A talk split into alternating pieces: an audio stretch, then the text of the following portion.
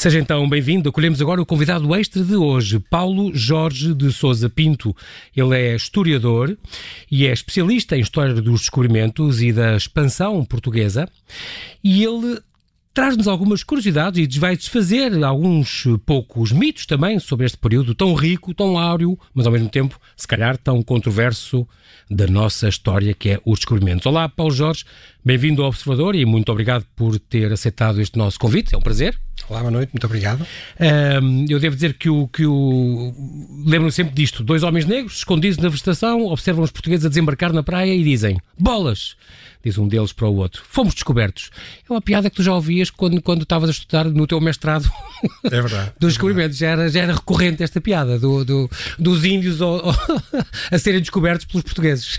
Era porque já nessa altura. Já brincavam isto, com isto isso. Foi na, isto foi no, nos finais dos anos 80, já esta questão do, do descobrimento e do que os portugueses descobriram, descobriram o Brasil ou descobriram as costas africanas ou o que quer que seja, já, era já uma questão debatida.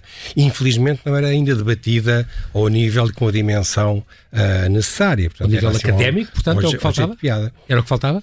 Bom, hoje, uh, enfim, do ponto de vista académico, já havia discussões, evidentemente, sobre... Entre o descobrimento ou o achamento, esta questão, não é? Que Sim. é um bocadinho, estava um bocadinho na moda na altura também. E na, sim. E, E ainda esta... não está resolvido, ou já está? Não, estas coisas nunca se resolvem. Estas Há de haver sempre uma escola que defende uma coisa e outros especialistas que defendem outra? A nível dos historiadores? Evidentemente, mas não só por causa disso também. É porque os próprios conceitos também têm uma história. Conce... As palavras também envelhecem. E algumas envelhecem bem e outras envelhecem mal. Como as pessoas. Como as pessoas. Ah, boa. E, e as palavras têm, por vezes, as palavras não são inertes, as palavras não são coisas inertes ou etéreas ou eternas, Uhum. que, uh, assim, uma espécie de paradigmas uh, filosóficos imutáveis. Portanto, as palavras gastam-se. Os conceitos gastam-se.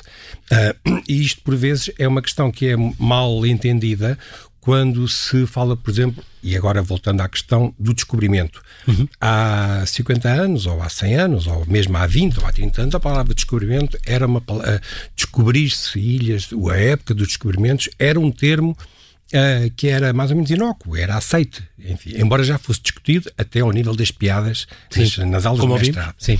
Mas Uh, mas havia um consenso, era usado e as pessoas todas Então, sabiam o que é que se referiam se bem que, já, se bem que já na altura se, se, se debatia, por, por exemplo, na carta de, de achamento do Brasil, de achamento do Brasil, do, do, não do Pedro, fala, do Pedro? Exatamente.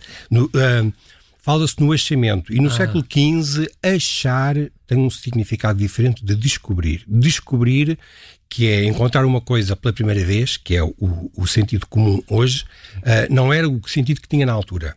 Por isso é que há muitos documentos que falam que El Rei mandou descobrir a terra tal. E eram terras que já sabiam onde é que ficavam. Daí a distinção ah, entre achar e descobrir. Pronto. Bom, isto eram discussões mais ou menos académicas sim, sim. e que por vezes desviavam para a tal piada de, de que falávamos há pouco. Sim. Isto para dizer de que Uh, para dizer que uh, há outros conceitos, há outras palavras que há 100 anos eram perfeitamente inócuos e aceites e rapidamente envelheceram e se tornaram inaceitáveis.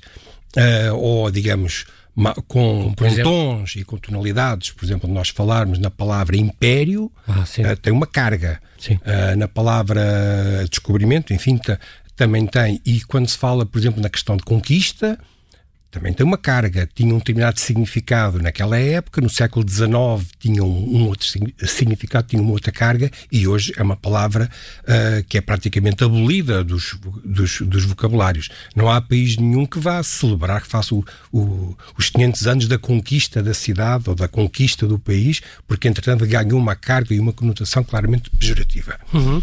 É engraçado porque dentro do livro uh, que nós aqui vamos falar, este livro do, da, das 100 perguntas sobre os e, e, concretamente, será que os portugueses descobriram a Austrália? Digamos que é assim o grande o, título choque que faz as pessoas olharem e que fez a mim olhar para esse livro e achar piada uh, esta tese que tu depois aí defendes.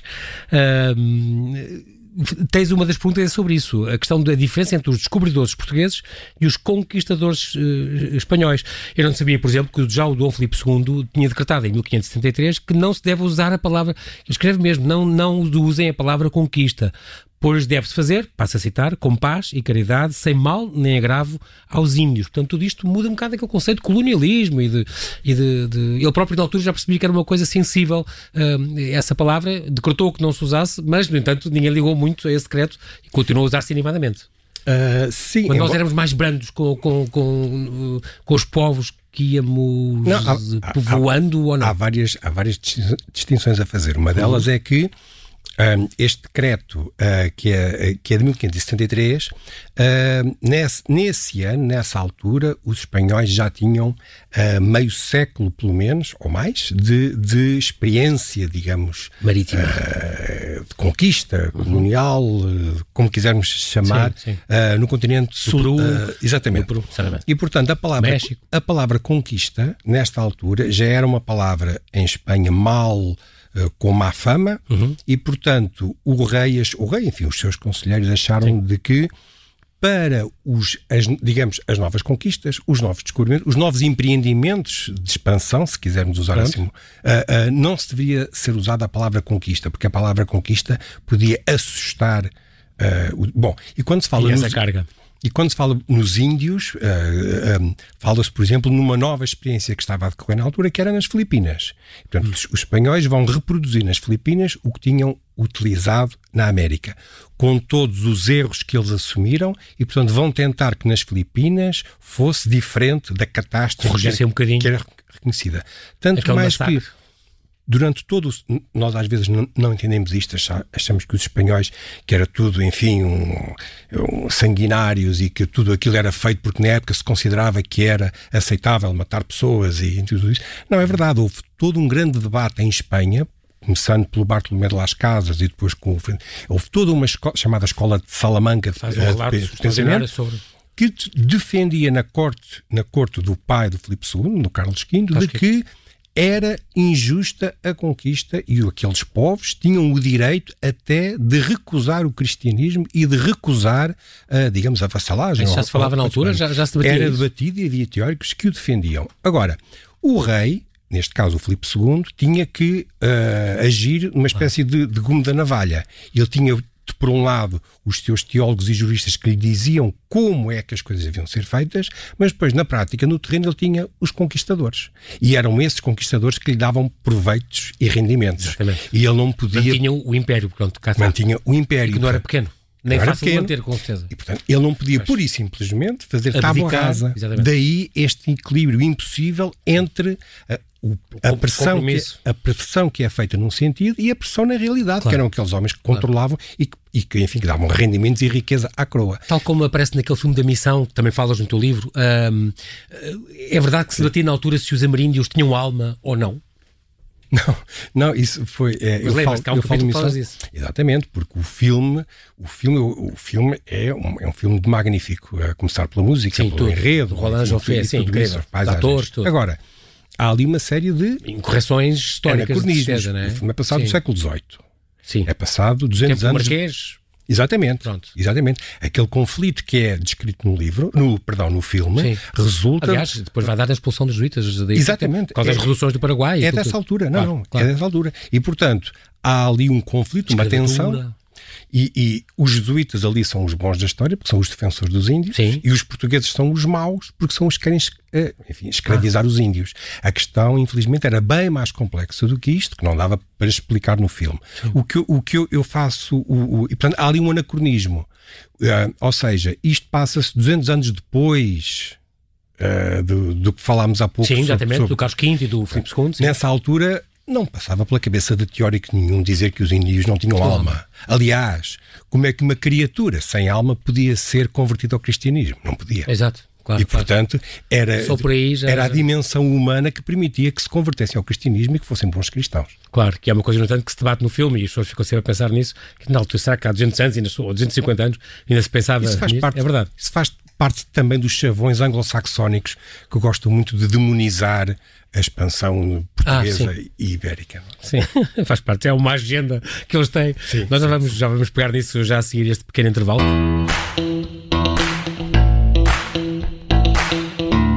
voltamos à conversa com Paulo Jorge de Souza Pinto, historiador, especialista em história do descobrimento e da expansão portuguesa, que nos traz curiosidades e desfaz talvez alguns mitos sobre este período áureo e, se calhar, controverso também da nossa história.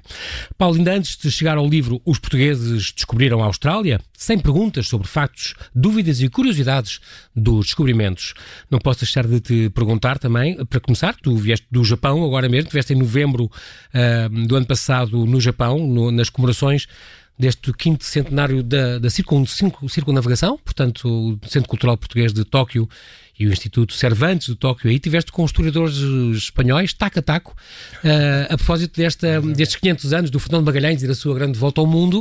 Uh, mas, com, mas tu tens, tens alguns pruridos de, às vezes, da questão, da maneira como os espanhóis pegam uh, neste assunto. Aí correu tudo bem no, no, no Japão?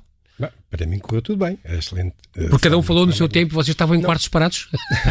não, a, a, questão foi aquilo foi uma, uma, iniciativa organizada pelo Instituto Cervantes, portanto foram uhum. os espanhóis que organizaram. E eu percebi que a, a Embaixada Portuguesa uh, associou-se uh, ao evento. E então, aparentemente, foi o que eu entendi, os espanhóis convidaram um historiador para ir lá falar do Magalhães, porque eles tinham lá uma exposição montada, uhum. e a Embaixada ficou de convidar um português porque a viagem do Magalhães tem esta coisa magnífica que é, foi, foi feita a meias. Exatamente, enfim, como, Portugal é Depois, o, o, enfim, o Magalhães depois morreu e, portanto...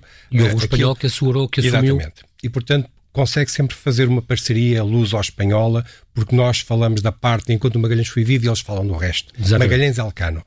Sim, um, Sebastião de Elcano. Achei interessante só que eu fui falar sobre uma questão que, para o público japonês, que eu achava que era mais interessante, eu fui falar sobre o mundo antes e depois da viagem de Magalhães. Quais eram as concepções que havia da dimensão do tamanho do mundo antes e depois de Magalhães, ir às ideias clássicas, se o mundo era redondo, se não era redondo, Exatamente. se havia mais mar ou mais terra, e como é que a viagem de Magalhães permitiu alterar ou não estas concepções. O alargamento do espaço do mundo. Dos horizontes. Mas, curiosamente, a minha colega espanhola, que era, penso que de uma academia naval, que é espanhola, uhum. foi falar da viagem do Magalhães. E foi ah. falar sobre os pormenores do Juan de Cartagena e daquela traição, traição que houve e se ele foi cruel ou não Camutim, foi cruel. exatamente. Eu, não, enfim, não quero estar evidentemente a fazer juízos de valor, mas achei que os japoneses acharam muito mais interessante aquilo que eu disse do que o que ela disse.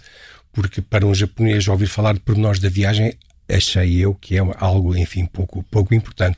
Mas hum, notei que eles têm, eles, os japoneses, uh, em Tóquio, um grande interesse e curiosidade e também desconhecimento sobre Magalhães e sobre este, estes temas.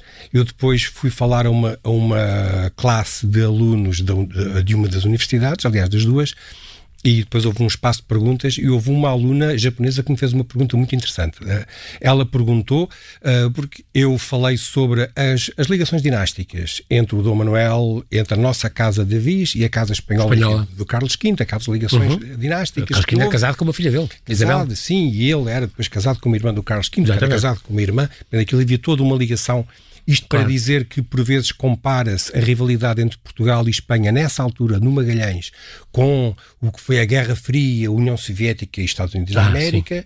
que é um mais absoluto disparate, a, sim, não ser que, a, a, não ser que o Brezhnev tivesse e casado. são mundos diferentes. A não ser Exato. que o Brezhnev tivesse casado com, com uma filha do, do Reagan ou, do, exatamente, do, do, Carter, do Nixon. Sim. E, e, portanto, eu expliquei isto um pouco aos japoneses sim, e houve uma aluna Havia rivalidade disse... também, claro, mas, mas, claro, claro, mas, mas eram, os casos eram, reais eram ligadas, então, aliás, quase todas da Europa, não é? Claro, e aquilo eram aparentadas. Sim. E houve uma aluna japonesa que me fez uma pergunta muito interessante e que eu não percebi, tive que pedir à tradutora que me explicasse exatamente o que, o que é que ela ia perguntar. Que é, ela perguntou porque é que as casas reais portuguesa e espanhola, porque é que eram assim aparentadas. E eu não percebi. E ela também não estava a perceber o que é que eu estava a querer responder. E então, onde é que estava, digamos, o equívoco? É que ela, sendo japonesa, não conseguia entender como é que as casas reais se ligavam, porque no Japão o imperador não casa com ah, filha de. Fora de... Exato. Exatamente. Exato. E, portanto, não conseguia... Protegem as suas dinastias e, claro, e é claro, tudo resolvido lá dentro. E, e, portanto, ela não conseguia perceber porque essa, é que eu... Essa miscigenação... Que é que havia Exatamente. aquela mistura de casar filhos com uh, cunhados e tal. E eu tive que explicar, não, não isso é aqui no Japão. Alianças. Isso é aqui no Japão. Pois. O Japão é um caso muito especial. Na Europa Na não Europa era toda, nada disso. Exatamente. Pronto. Pelo contrário, até faziam questão de filhos e filhas casassem com os filhos E, e, enfim, e para, o, enfim, para os olhos de um é japonês, muito estranho que isto deve ser. Deviam achar que isto era um mundo de um forrobodó, não é? Porque no fundo andavam a casar filhos com primas e com. Uh, mas, já, enfim, já em setembro passado, neste blog Jugular, onde partilhas onde é dos autores, como a Fernanda Câncio, o Paulo Pinto, a, a, Inês, a Inês Menezes, a Inês de Medeiros, por exemplo, uh, escreveste um, um, artigo chamado Uma Palha, uma palha magalhânica, onde criticavas um bocadinho este, este nestas comemorações dos 500 anos da, da circunnavegação, da viagem do Fernando Magalhães, um, os espanhóis fizeram um, um, documentário, este El Cano e Magalhães, uh, que cá chamou-se uma, uma aventura uh, nos mares, onde uh, em animação, se não me engano, uma anima, em, em, em desenho animado, onde eles uh, faziam uma série de, é claro, como tu dizes, uma animação espanhola sobre a viagem na qual Magalhães é gordo, bonacharão e coxo, e Elcano, claro, o jovem herói destemido, porque é a princesa indígena, se apaixona. E o vilão, claro, o embaixador português. Ah, sim, sim. Depois os, tu... os desenhos animados, sim, sim. Sim, uma animação que eles fizeram sobre isso, para comemorar estes 500 anos uh, e que deu no, no verão passado. Uh, depois, no entanto, um, falas e, e corriges alguns três exemplos crassos, porque dizes que um, problema, um grande problema que teve esta, esta série sobre a viagem de Magalhães é que não teve nenhum historiador português que pudesse também ajudar e pudesse também contribuir com alguma coisa e, portanto, caíram uh, em alguns erros, uh, erros crassos. Portanto, uh, esta questão das especiarias, por exemplo, onde eles diziam que as especiarias, que era tão importante na altura e moeda de troca é importante, usavam-se para disfarçar o sabor da carne, porque a carne era, estava em decomposição e tal, e tinha uma coisa que tu, por exemplo, fez-te um bocado de impressão, como é que ainda acham que as especiarias eram só usadas para disfarçar o sabor da carne podre? Portanto, não era bem isso. Não era bem, assim, mas há aí uma distinção, eu falo de duas coisas. Um hum. é o desenho animado, que, que, estreou também nos cinemas Sim. portugueses, uma coisa infantil, e que uh, então é que o Magalhães é gordo, coxo. Tal, e, sim. E, e, aliás, só uma nota: este, este desenho animado está a causar grande polémica nas Filipinas. Houve uma ah. petição para proibir eh, este desenho animado, porque os filipinos sentem que isto é quase, enfim, uma, ou alguns filipinos, sim, uma sim. afronta, porque os indígenas, os filipinos, sim. aparecem ali como, enfim, uma espécie de povo mais ou menos característico, só não tem penas na cabeça porque não calha, semi-selvagem, com cocos e com. Enfim. Exato.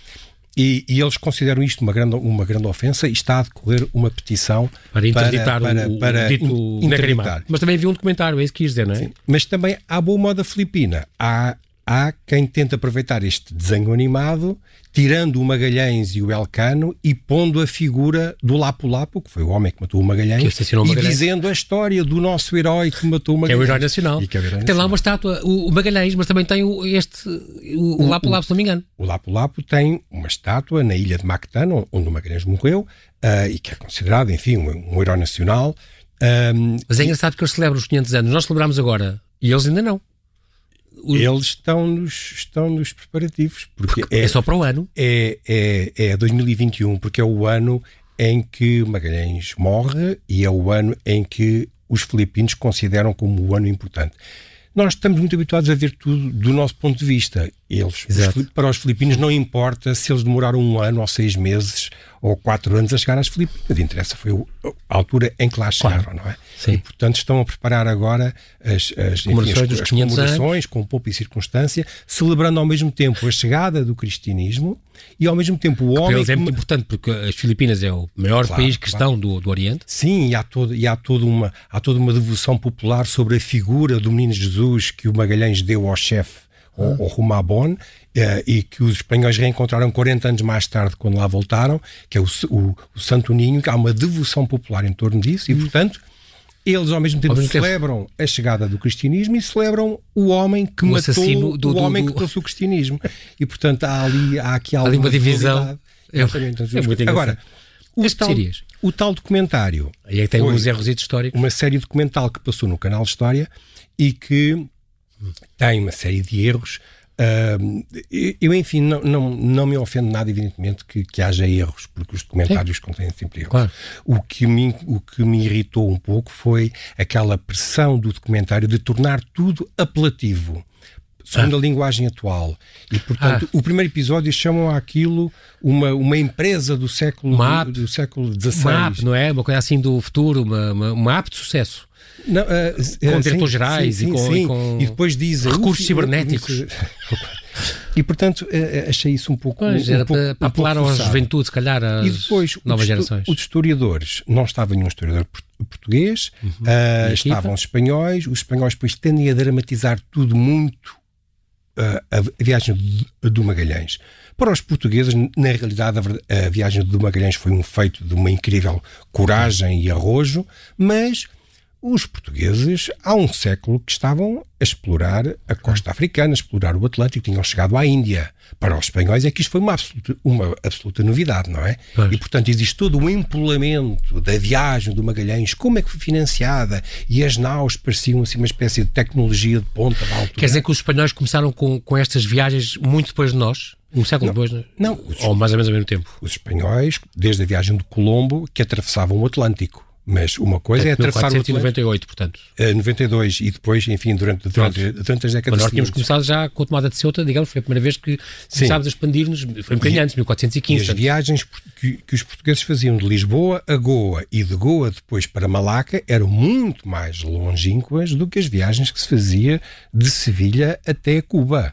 E, portanto, existe toda, digamos, uma dimensão da, da, da, da extensão e da duração das viagens, a longa viagem, que, Era evidentemente, não tira o mérito ao Magalhães e ao enorme risco e ousadia que foi aquela viagem, mas ah, os espanhóis dramatizam tudo isto um pouco. E depois, ah, os, os convidados desse, desse do- documentário, grandes especialistas em pormenores de construção naval, espanhola, viagem do Magalhães, mas depois não conhecem o mundo asiático. E como não conhecem o mundo asiático, por exemplo, alguns disseram, é, se tropeçaram Pois. a- nesses aspectos, falar sobre este- o cravo, o cravo da Índia. por exemplo, dizem que o cravo custava tanto como o ouro. É um, é um absoluto disparate. O cravo era uma especiaria cara, caríssima, Mas no o ouro era mais que tudo. evi- A evidentemente. pimenta também? O cravo era mais caro do que a pimenta. Mas tudo isso está estudado. Há- Está estudado quanto é que custava e quanto é Sim. o preço a que chegavam a Lisboa e tudo isso. E, portanto, tendem a empolar como se o cravo fosse uma espécie de. de E dizia outras de coisas, que eu nunca o Fernando Magalhães iria falar diretamente com o rei eh, espanhol, isso é mentira, quer dizer, é- é- esse acesso era possível.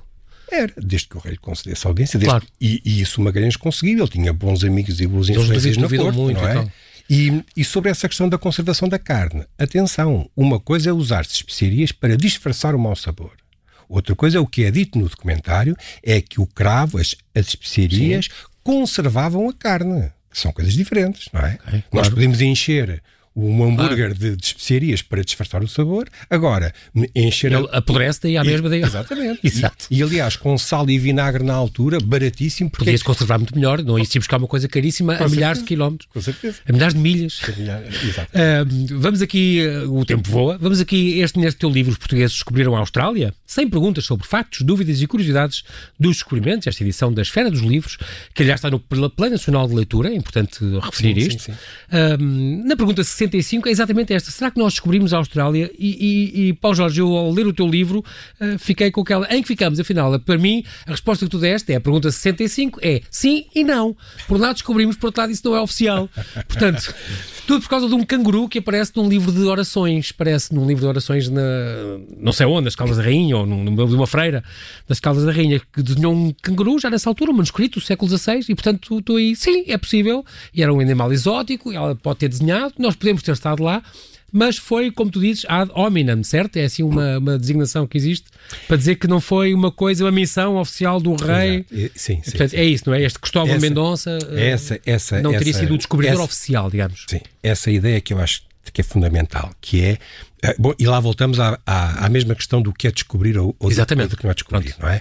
E, portanto, nó- usando a linguagem do século XVI, o, o- uma coisa é dizer-se que o rei Dom Manuel mandou descobrir, descobrir. O, o continente, coisa que se sabe Sim. que não é verdade. Outra Sim. coisa é.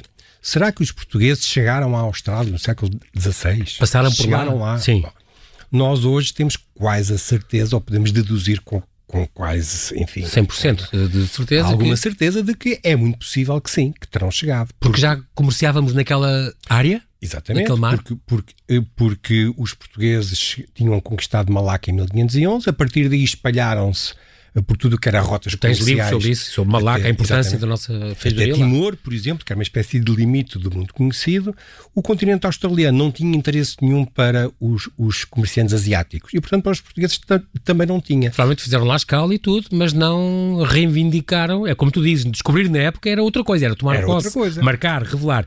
E salvo erro, foi isso que fez, séculos mais tarde, Cook o corsário da Sim. sua majestade britânica, Sim. pronto. Porquê é que se pensa que os holandeses, os holandeses chegaram lá em 1606? Porque os holandeses uhum. registavam tudo. Pronto. E os holandeses nas naus e nos, nos seus navios uh, uh, registavam tudo. E, portanto, uhum. portugueses lá... O holandês Willem Jansson. Exatamente. Exato, exato. Agora, ah, há indícios bem. fortes de que os portugueses que já lá teriam andado. Tanto mais que parece que havia uma coisa chamada uma, uma holotúria, não é? Uma, uma, um, um, coisa do mar, um, que era, que era consumido no, no mercado chinês. O, e, portanto, um peixe é, é, é, uma coisa de comer? Uh, Ou uma, é uma alga? Não, não, não, não, não, aquele tem outro nome, agora não me lembro já. Enfim, Sim. mas, mas não importa. Já era aquilo, consumido na altura e que... Aquilo não tinha especiarias, nem tinha ouro, nem tinha nada. Pois, aquilo ficava estava... fora dos circuitos. E, portanto, se andaram lá portugueses, andaram, voltaram a embarcar e, portanto, não, não há registro, porque eram mercadores privados uh, casados, soldados, mercadores que por ali andavam. Agora, este Cristóvão, portanto, seria um deles. Como nós temos, como nós temos a ideia sempre de que de, Colombo descobriu isto uhum. e o Vasco da Gama descobriu Exatamente. aquilo e, e o Cabral, descobriu, Exatamente. achamos que é uma armada que parte de Lisboa com, com esse objetivo. Não é verdade. Pronto. O Na Cristóvão, tua opinião, o que é que te fica? O Cristóvão de Mendonça é uma história completamente falsa. Ah. Pronto. O Cristóvão de Mendonça sabe-se que partiu, sabe-se que lhe foi atribuída uma missão, mas provavelmente nunca andou lá, porque há documentação que prova que ele, dois meses depois da partida, já estava de regresso a Malaca. Ah. Portanto, isso sabe-se. Uh, isto foi uma tese que surgiu de que ele terá contornado a Austrália, mas nada disso faz sentido hoje em dia. E todos os historiadores, a começar no McIntyre e a acabar depois no Peter Trickett, que são jornalistas, uhum. não conhecem o português, não sabem ler português, mas interpretam à sua maneira as fontes portuguesas. Agora, se me perguntarem se os portugueses descobriram a Austrália, não, não descobriram a Austrália. É provável que tenham, que tenham, lá, lá, chegado, que tenham lá chegado Sim, antes Mas não com essa missão. Mas é muito bem. Outra coisa que eu aprendi com esse teu livro é, por exemplo, uma coisa que eu achei piada, Uh, Índia. Índia quer dizer para lá do Indo. E, portanto, a fronteira que separava a África da Ásia era o Rio Nilo e não era o Canal do Suez. Isto é, uh, uh, o Estado da Índia português era tudo a partir do Cabo de Boa Esperança até acima. Moçambique já era Índia e, e, e, e Sofala é, e Mombasa, tudo isso era Índia já. Era o Estado da Índia, sim. O que existe são. Eu, eu não sei qual é o autor clássico, uh, não, não, não, me recordo agora, mas uhum. tradicionalmente o Rio Nilo é que separava, é que fazia a separação. A África da Ásia, está engraçado. África da Ásia. O Sinai já era na Ásia, pronto. Precisamente porque a costa oriental africana, enfim, ali na, na Etiópia, a Abissínia, e portanto fazia parte já do mundo, sim, do mundo asiático. Porque, porque havia comunidades mercantis, muçulmanas e outras, sim. havia, portanto estava ligado àquele sistema interligado que era sim, o sim. Índico. Uh, os portugueses fixaram-se primeiro, uh, primeiro em, em Coxim, enfim, Calcuto, Coxim, depois foram, foram se fixando em fortalezas, enfim, e portanto todo aquele espaço do Índico formava uhum. o Estado da Índia. Na realidade chegava até ao Japão, e Sim. o Japão não é no Índico, não é? Mas, mas é uma designação genérica que se dá àquele aparelho. É um, há um monte de coisas engraçadas, por exemplo, os lançados. Não, não sabia o que era aquilo dos lançados, que aí explicas também. O que é que são os lançados? Aquelas pessoas capturavam uh, locais, traziam para, para Portugal, ensinavam-lhes a língua e a religião e depois soldavam outra vez na não, terra. Os, os lançados não eram. Os, os, lançados eram os portugueses, por vezes degradados, que eram deixados na costa, sobretudo na costa africana. Para ensinar também o português e para a andarem por lá, porque eles preferiam esse destino, enfim, a uma pena a ficar cá presos, a, a mais severa, Sim. e depois quando as naus ou as caravelas lá voltavam uns anos depois, já havia alguém que já falava a língua, que já conhecia a sociedade local, e sei que eram os, os lançados. Depois houve também essa experiência de se trazer pessoas, mas isso, enfim, isso, isso não eram bem lançados. Os lançados é exatamente o, o caso contrário. Dos Era portugueses os, ah, que ficavam lá que eram deixados, digamos. Que eram deixados, sim, sim. E que, há, e que há histórias muito curiosas, quer na costa africana, quer, quer depois no Brasil. É? Tem uma série de curiosidades este, este teu livro, das 100 perguntas, a estátua do corvo, que é uma coisa que eu também fiquei a saber e não sabia.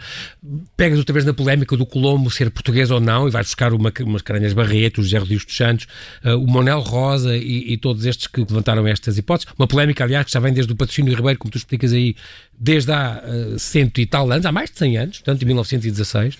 Da pedra de Dayton, que eu aprendi imenso, a pedra, essa conhecia, a pedra que está no Museu da Marinha a pedra de Yalala do Rio Zais. Uma reprodução. É. Sim, uma reprodução, uma cópia, claro. A pedra verdadeira é uma coisa gigante, está lá no museu. A pedra Yalala, essa que está em Zaire, aqui chegaram os navios do rei Dom João II em 1480. É impressionante, eu não sabia dessa história e, e acho que isso são curiosidades incríveis que a gente pode descobrir sobre, sobre estes descobrimentos, mas é assim mesmo, Paulo Jorge, em rádio é assim, tu já sabes. Infelizmente não temos tempo para mais, mas uh, está prometido cá voltares porque ainda há muita coisa a esclarecer e tu tens também um livro com curiosidades de todo o mundo ao longo dos dias do ano, também já deste ano e que, portanto, também que, que nos interessa debater, já agora, passar os olhos e, portanto, contigo aqui é sempre melhor ao vivo e a cores, eh, podemos aprender um bocadinho mais de história e, e no fundo, é importante também esta viagem que fazes connosco, uh, guiar-nos através deste mundo controverso nos descobrimentos. Agradeço desde já a tua presença aqui e vais voltar, está prometido. Boa noite, eu sou João Paulo Sacadura, volto amanhã às oito e pouco da noite com uma nova convidada extra, Ana Milhazes. Ela é socióloga e ativista ambiental, fundadora do movimento Lixo Zero Portugal. Ela vem-nos falar das suas razões e batalhas e deixar dicas pelo planeta. Conto consigo amanhã aqui no Observador.